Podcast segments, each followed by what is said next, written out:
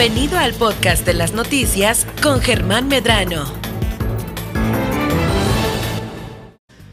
Felicidades a estos chicos desde San Juanico, ¿no? Obtuvieron el pase directo a la Expociencias Internacional. Muchas felicidades para él y para todos sus maestros. Bueno, ya estamos como cada semana iniciando de la mejor manera con el comentario de Marta del Riego. ¿Cómo estás, Marta? ¿Qué tal tu fin de semana? Hola, mi querido Germán. Muy bien, fíjate, muy tranquilo, pero bien.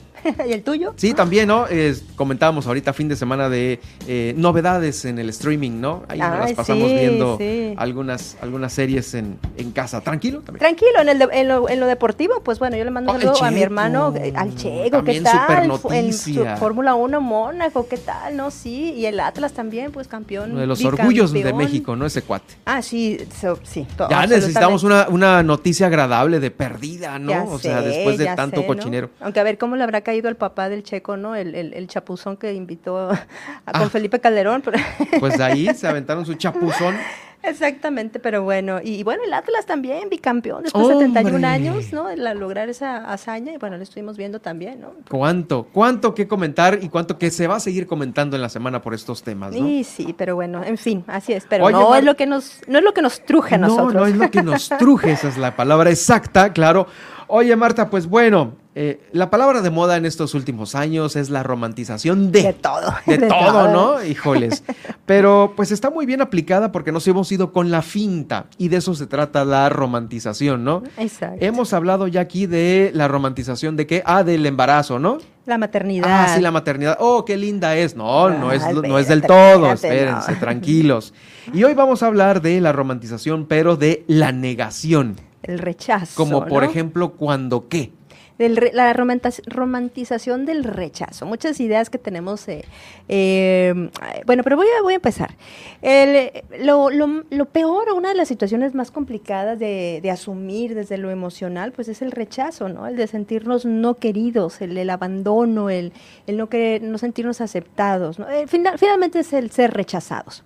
No queremos sentirnos así. Nadie, por supuesto que no. Te digo que es una de las, de las situaciones que implica muchísimo esfuerzo emocional y donde es más difícil poderlo superar. O sea, por más que digas que este, no, más vale solo que mal acompañado. Exactamente. entonces, ¿no? Y, el, y lo que yo quiero hablar el día de hoy es cómo, cómo a veces eh, idealizamos, o no idealizamos, sino romantizamos mucho, mucha falta de, de, desinterés, por ejemplo, o el propio rechazo en los vínculos o en las relaciones cuando tenemos algún interés, por ejemplo, romántico con alguna persona, ¿no? Y entonces de repente salen frases como para poder alivianar, ¿no? Y para podernos no, no sentir tan gacho de que, de que detrás de ciertas actitudes, pues en realidad lo que se está escondiendo pues es un rechazo, una falta de interés. Mm, entonces, ¿cómo lo romantizamos? Decimos, no, pues es que es que no sabe amar, es que tiene mucho miedo a abrirse, es que, y luego vienen los amigos y te dicen, no, lo que pasa es que eres mucha mujer para esta persona y te ha de tener miedo, o eres mucho hombre para esta persona y lo que te tiene pues es, es ese temor porque se va a clavar contigo y puras esas cosas que lo que hacen es romantizar algo que realmente lo que significa es una falta de interés y una, de un rechazo. Entonces, ¿qué sucede? Eh, no nos damos cuenta que estamos a veces cayendo en algunos vicios, en algunas dinámicas que pueden dañarnos o nos, pueden lastimar. Hay personas que desafortunadamente lo que buscan es mucha atención. Mucha atención. Exacto. Entonces, cuando buscas tu atención, no, eh, no valoras a la persona por lo que es, sino por lo que te puede dar. Entonces, si lo que te puede mostrar, ¿no? Lo que te puede dar que es atención, decir, ay, mira qué guapo estás, Germán, ay, mira qué bien te ves hoy, oye, y entonces es como que gente que necesita como sus fans, ¿no? Y entonces andan tirando como pequeños eh, migajitas de atención para tener a sus fans cautivos o a esas personas que te van a dar de esta atención cautiva. Estamos hablando de la persona que dice el, el piropo, por así decirlo. Por ejemplo, vamos a suponer el, el que no se involucra emocionalmente con...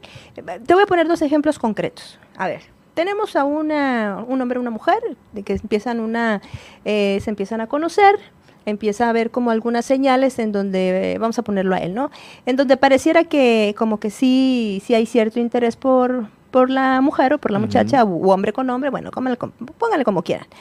Y entonces de repente, pues te llama un día, después se pierde una semana, luego al, a, las, a los 15 días te vuelve a llamar, y cada que te llama ah, es súper amoroso. Ahí es un ghosting o algo así. El ghosting es cuando te desaparecen. Ese es el, el breadcrumbing, que es el, las migajas, ¿no? Ah, uh, son, esas, son las migajas, así se llama. Ya hay una clasificación de muchas cosas. Ya todo está clasificado ahorita, ¿no? ya está clasificado. Entonces, estas personas lo que hacen es, es eso, ¿no? Es darte pequeñas migajitas de atención.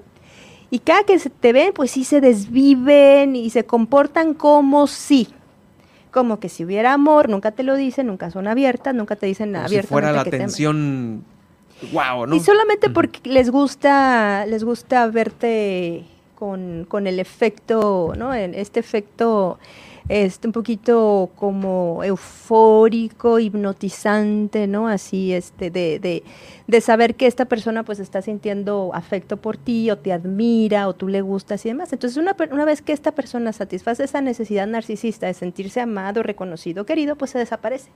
Chao, adiós y ya no está disponible. Entonces tú le marcas, tú lo buscas y pues no te, te manda la fregada o no te responde. Entonces cuando vuelve a tener esa necesidad de reafirmación, entonces te vuelve a buscar.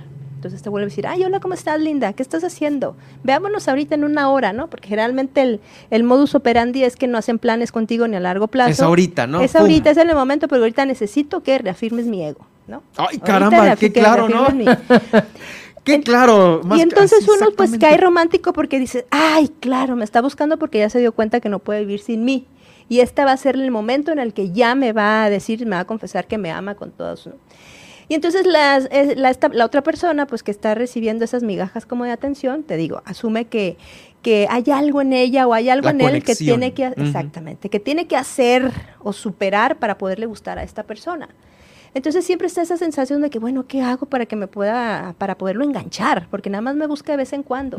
Ya sé, pues me he visto así, pues me inyecto no sé qué, pues me voy al gimnasio. Pues entonces empezamos a creer que, eh, que algo está en nuestras manos para gustarle a alguien lo suficiente para tener su atención. Lo cual no es cierto, no es verdad. El que tú le gustes o no le gustes a alguien, o te quiera o no te quiera, no depende de ti ni de lo que hagas, depende de la otra persona y de la subjetividad y una serie de variables y de situaciones en las que tú nunca vas a tener control. El problema es que hemos puesto de como condición gustarle al otro para gustarnos a nosotros mismos. Y si no le gustamos al otro lo suficiente, em, creemos que nosotros no valemos lo suficiente. Y entonces ahí se arma. Y empiezas a, subestimarte, ¿no? Por supuesto. Se vuelve un gancho entre un narcisista que le encanta estar alimentando su ego y otra persona que pues eh, está constantemente en el reto de gustarle a alguien más para poderse gustar a sí mismo. Y entonces así se arman estas relaciones en donde se romantiza el rechazo y, en las frases como por ejemplo, no sé, no, no deja a su familia y no puede dejar a sus hijos, por eso no, no está conmigo con una relación seria. Pues, ¿me entiendes? Entonces, no, pues es que no tiene interés suficiente en ti. Claro. O sea, me, explico. No, es que no, no me busca porque pues, está muy ocupado. Estás justificando el hecho de que no te buscan, pues. Eh, justificas la falta de interés. Y entonces lo que hacemos es eso, pues para no asumir, porque es muy doloroso decir, ¿sabes qué? Pues no le gustas. O sabes que pues no tiene tanto interés en ti. O te busca cuando necesita. Te busca cuando te busca a partir de lo que le das, ¿no? no, no te ama a ti, ama lo que tú le das. ¿Y qué le das? Pues atención. Pero como te la puedes dar tú, se la puede dar otra persona. Y esta gente lo que hace es que cuando ve que, por ejemplo, tu atención se está desviando, entonces mete, mete, ¿cómo decirle? Mete un turbo y decir, no, no, no, te vuelve a buscar, te llena de flores, te, porque dice, no, no, no, espérate, espérate, no te me vayas. Espérate que yo necesito tu atención. Entonces te vuelve como a medio empalagar y dorar el oído para que vuelvas otra vez a su séquito de seguidores y le vuelvas y le sigas, te siga manteniendo con esas pequeñas eh, pues migajas. de pan mientras recibe toda tu atención, ¿no? Entonces, eh, hay que estar muy atentos si alguna vez estamos en alguna de estas relaciones en el que no podemos asumir, ¿sabes qué? Esta persona no está lo suficientemente interesada en mí eh, o interesado en mí. Me duele, me parte el alma, pero más vale salirme de acá. Porque entre más yo vaya, entre más sostenga ese tipo de relación, más me daño a mí. Tú habías dicho, pues es un problema de autoestima. ¿Pero qué es la autoestima? Imaginemos que la autoestima es un árbol que siempre está creciendo, un árbol que nunca deja de crecer. Entonces, ¿tú qué haces con un árbol? Eh, eh, si tú no lo cortas, el árbol va a crecer. La autoestima es así. El problema es que nosotros la pasamos cortándola, cortándola, cortándola. Y hay muchos podadores alrededor que están corte, corte, corte esta, esta autoestima. Este tipo de vínculos es eso, son podadores constantes de tu autoestima.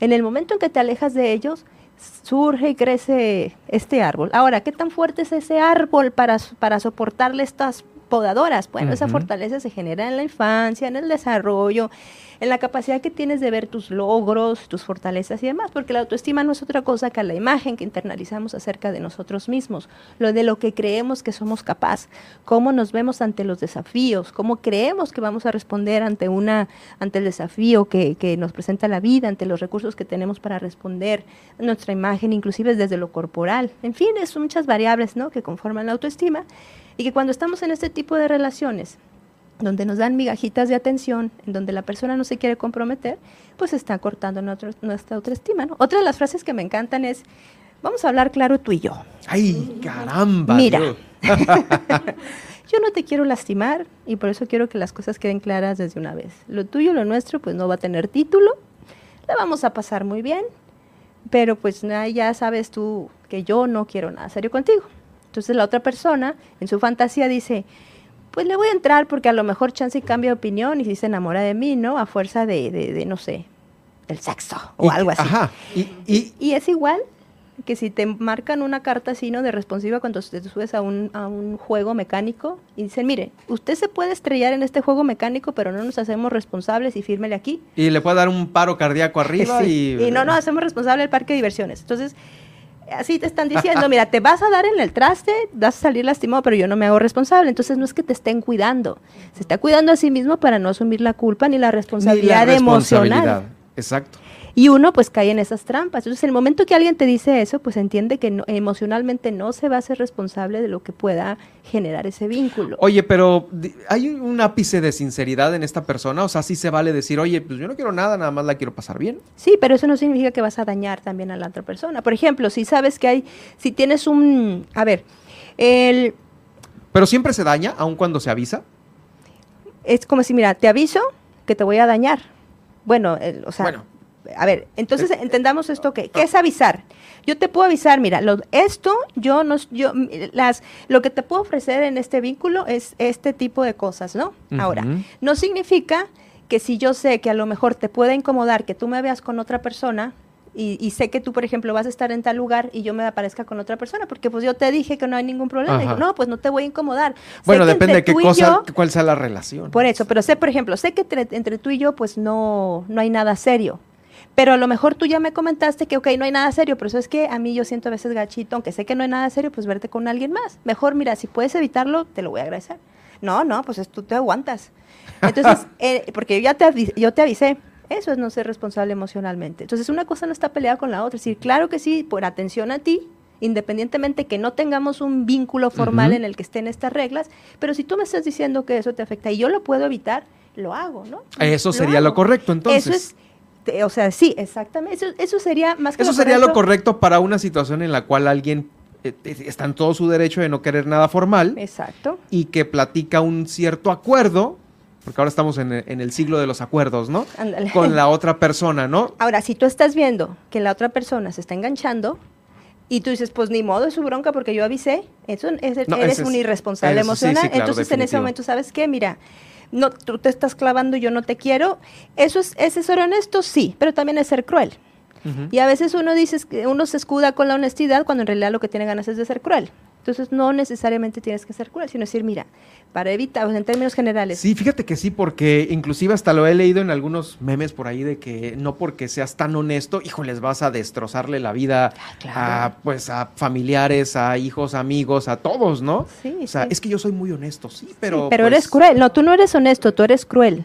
Honestidad, la honestidad es cuando yo te digo realmente lo que siento, pero me, hago responsable y cuido que en, la medida de lo posible tú no te sientas mal. Y entiendo y me hago responsable de lo que yo percibo. Porque, por ejemplo, yo te puedo decir, es que tú eres un hijo de la fregada, ¿no? Ah, es que estoy siendo honesto. No, no, no, espérate. Honesto, honesto sería decir, mira, esto que tú estás haciendo a mí me está generando este malestar y yo creo que no es correcto porque tú lo que estás haciendo es esto, es el otro. Pero no te estoy calificando ni te estoy ofendiendo, porque eso no es ser honesto. Sí, ahí ya cuando entra la ofensa es otro, es otro tema. Por supuesto, pero hay gente que no sabe distinguir entre crueldad y honestidad. Entonces se asume cruel y cree que la crueldad la disfraza de virtud porque la asume como honestidad y no es así. Oye, entonces la moraleja, ¿cuál sería entonces para la persona que es la eh, pues la víctima del narcisista. Mira, para empezar, darte cuenta, si estás en una relación, a veces no nos damos cuenta, o, en un vínculo, o, un vínculo. vamos a ponerlo así, ¿no? Vínculo, vínculo laboral, de amistad, etcétera. A veces uno no percibe que estén ciertas dinámicas que te afectan y que te duelen. Si hay una sensación de malestar que no puedes definir, que no puedes identificar, hay un problema en ese vínculo que no estás pudiendo identificar. si está claramente identificado, pues entonces eh, piensa, ¿por qué necesito la aprobación de esta persona? ¿Por qué necesito la, la, mirada de aprobación de esta persona para quererme a mí misma? ¿no? ¿Puedo yo, por ejemplo, eh, buscar en mí misma la aprobación ¿Qué me hace a mí fuerte? ¿Qué me hace a mí valer? ¿Qué me hace a mí sentirme orgullosa de mí misma o de mí mismo? Y entonces empezar a apostarle a eso que nos hace sentir orgulloso de nosotros mismos, a buscar pequeñas metas que podamos ir cumpliendo en nuestra vida. En la medida en que nosotros podamos empezar a encontrar esos satisfactores que nos hagan ver lo capaces que somos de hacer cosas, en esa medida menos vamos a necesitar la mirada del otro porque la mirada del otro nos condiciona, la mirada del otro es, es, es, tremendamente limitante, ¿no? Y, el, y desafortunadamente estamos inmersos en un sistema o en una sociedad en el que siempre estamos buscando la aprobación de alguien más. Y que es muy y es un sistema muy, muy ideal y muy, porque si tú buscas la aprobación de alguien más, también alimenta el consumo, ¿no? Con la ropa de marca, con el carrito del año, con todos estos símbolos de estatus y de, y de aceptación y de valoración social. Porque finalmente estamos buscando nuestro valor en la mirada del otro. Y en las relaciones es igual. Cuando tú logras deshacerte de la mirada del otro, ya no lo vas a necesitar como tu referente.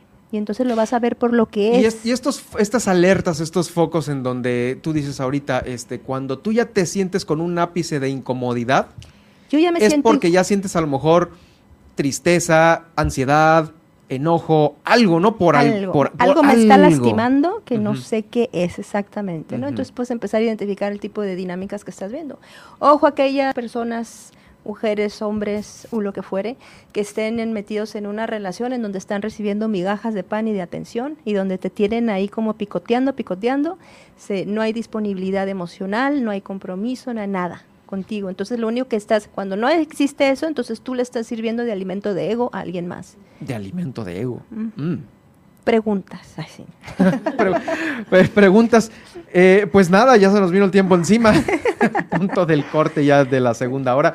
Oye, Martiux, pues bueno, importante el tema para. Lo vamos a poner ahí en podcast, en nuestros eh, espacios que ya todo el mundo conoce, porque pues hay que a veces eh, escuchar una y otra vez la opinión de los expertos, en este caso la opinión de Marta del Riego. ¿En dónde te leemos y te escribimos, Martiux?